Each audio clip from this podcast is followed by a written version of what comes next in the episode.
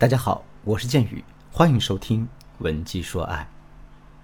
清朝词人纳兰性德在《木兰辞》中提过这样一句词：“人生若只如初见，何事秋风悲画扇。”这句话的意思是啊，如果两个人之后相处的每一天都跟第一次见面时那般美好，那该多好啊！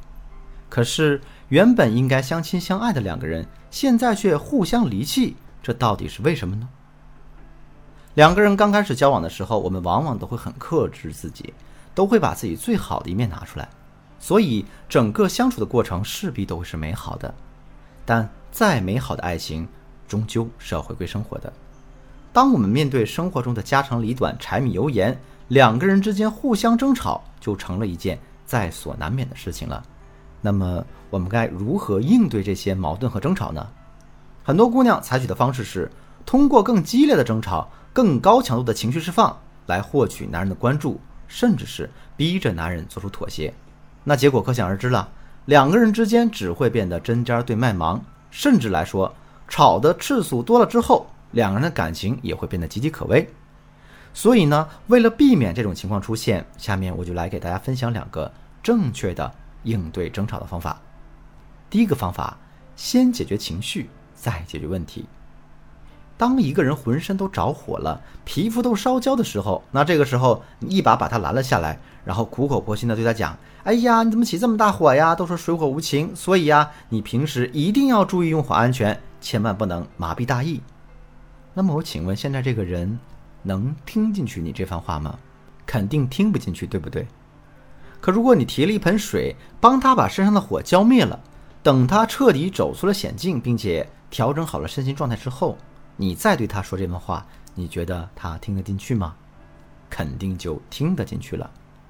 那么为什么给大家举这个例子呢？其实啊，两个人在吵架的时候，我们的情绪就是燃在身上的那团火。如果大家带着情绪去跟男人讲道理，甚至去指责男人的话，那无疑是火上浇油。所以，当大家跟男人吵完架之后，一定不要急着去解决问题，而是要先通过一些方法。给两个人的情绪设置一个缓冲期。设置缓冲期的方法有很多，比如呢，我们可以通过引导性话术来达成我们的目的。我给大家举个例子啊，原来你是想表达这个意思呀，现在我明白了。亲爱的，我们先各自冷静一下吧，不要带着情绪处理问题好吗？亲爱的，我们都不要着急，我们静下心来，再好好聊一聊，行不行？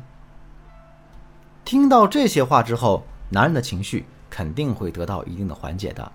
另外呢，大家还可以借由第三方来排遣掉两个人内心的情绪压力。比方说，两个人吵完架之后，你们可以离开让你们感到压抑的房间，然后找到一个空旷的地方，通过大声呼喊的方式来释放掉自身的压力。另外呢，像通过急速的运动啊。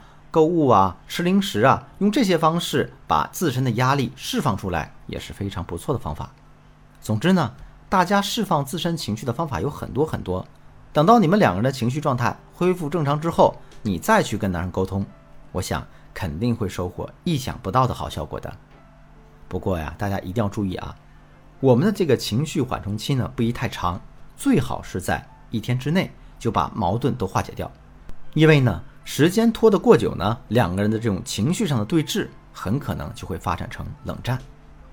当然了，即便你们的感情已经发展成了冷战状态，也不用太过焦虑。你可以添加我的微信，文姬的全拼零零五，也就是 W E N J I 零零五，来获取我们导师的针对性指导。第二个方法，不要只解决问题，而是要想办法消除隐患。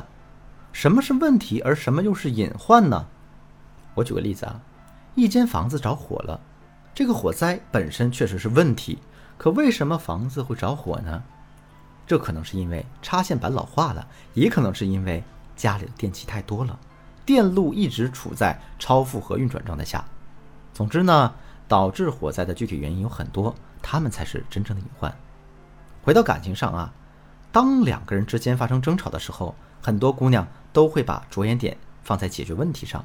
只要两个人不吵了，他们就会自动认为问题已经彻底结束了。可是事实真的是如此吗？其实并不是这样的。我举个例子来说啊，男人晚上下了班之后，一脸不悦地坐在沙发上，一句话都不说。我们可能不知道男人遇到了什么事儿，于是就走过去安慰他。男人一看你来安慰他，就把肚子里的苦水全部倒出来了，像什么公司的哪个领导真的很无能，整天就知道瞎指挥。哪个同事啊，一点本事都没有，整天就知道拍马屁之类的内容。男人可能说了一遍又一遍，听着你都烦了。于是呢，你就对男人说：“你说这些有什么用呢？不要整天盯着别人看，把你自己的事情做好就行了。”那男人正在气头上，一听到你说这样的话，他就会更加生气。结果呢，一来二去就大吵一架。吵完架之后，你觉得于心不忍，于是主动跟男人撒娇示好。正好男人的气也消得差不多了，所以呢，两个人就这么顺势和好了。表面上看，这是一个皆大欢喜的结局，问题也似乎彻底烟消云散了。可事实真的是如此吗？我们再来回溯一下之前的问题：男人跟你抱怨公司里的一些事情，你也给出了合理的建议，可男人却生气了，这到底是为什么呢？其实他在跟你抱怨的时候，他想得到的是你的安慰，而不是批评和教导。所以啊，即便你的建议是正确的、中肯的，男人依然会觉得刺耳。再进一步来说，如果在下一次的时候，我们面对同样的状况，依然摸不准男人的需求的话，那类似的争吵可能还会发生。这才是两个人感情中真正的隐患。怎么才能彻底消除这个隐患呢？也很简单，大家只需要学会换位思考就可以了。也就是说，当我们在面对男人的抱怨的时候，不要根据自己的主观感受轻易对这件事儿做出评论，而是要把自己想象成男人，然后站在他的角度，切身的去感受他的情绪和心理。只有经过了这样一个过程，我们才能精准的把控男人的需求。当然啊，我们感情中的问题好发现，但隐患确实很难发现。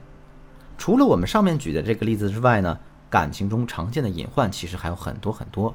如果你想有更多的了解，可以添加我助理的微信“文姬”的全拼零零五，也就是 W E N J I 零零五，来获取我们导师的针对性指导吧。好了，今天的内容就到这里了。文姬说爱，迷茫的情场，你得力的军师，我是剑宇，我们下期再见。